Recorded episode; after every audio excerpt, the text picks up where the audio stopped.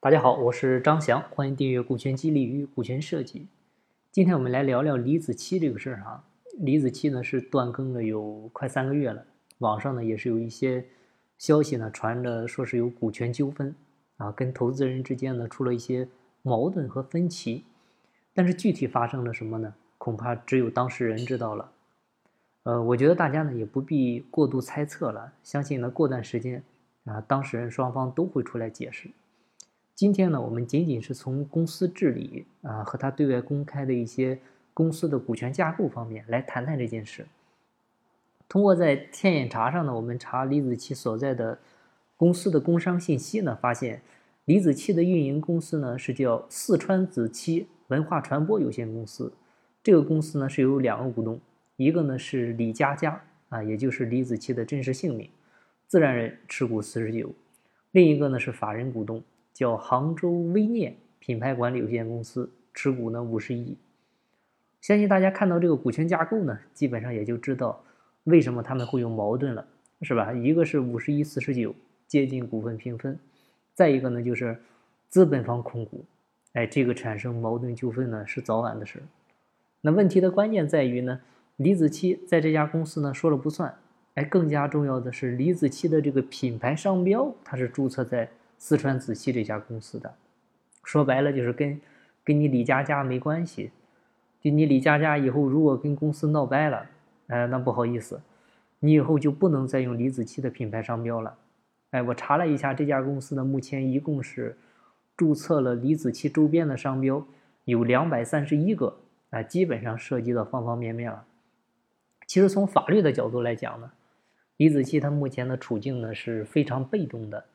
所以呢，也难怪他会在停更五十天之后，哎，发了第一条动态，啊，就是半夜被恶心到了这么一条吐槽的动态，恐怕呢也是无奈啊，就是想借助舆论的力量给资本方的一些压力。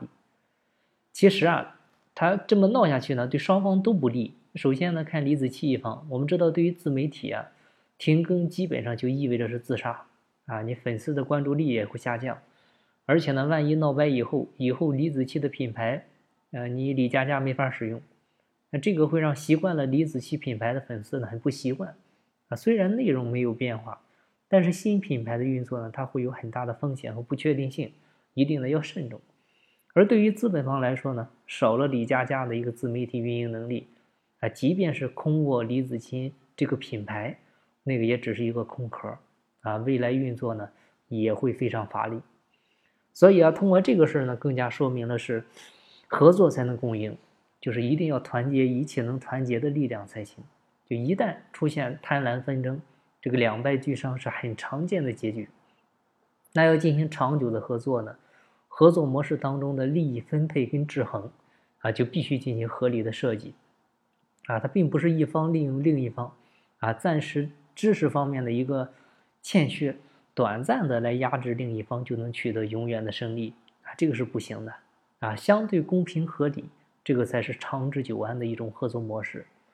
不过话说回来了，在李子柒创业初期呢，如果说他能在股权设计上能够重视对自己啊，在这家企业的一个控制权的保护，他就能有更多的话语权。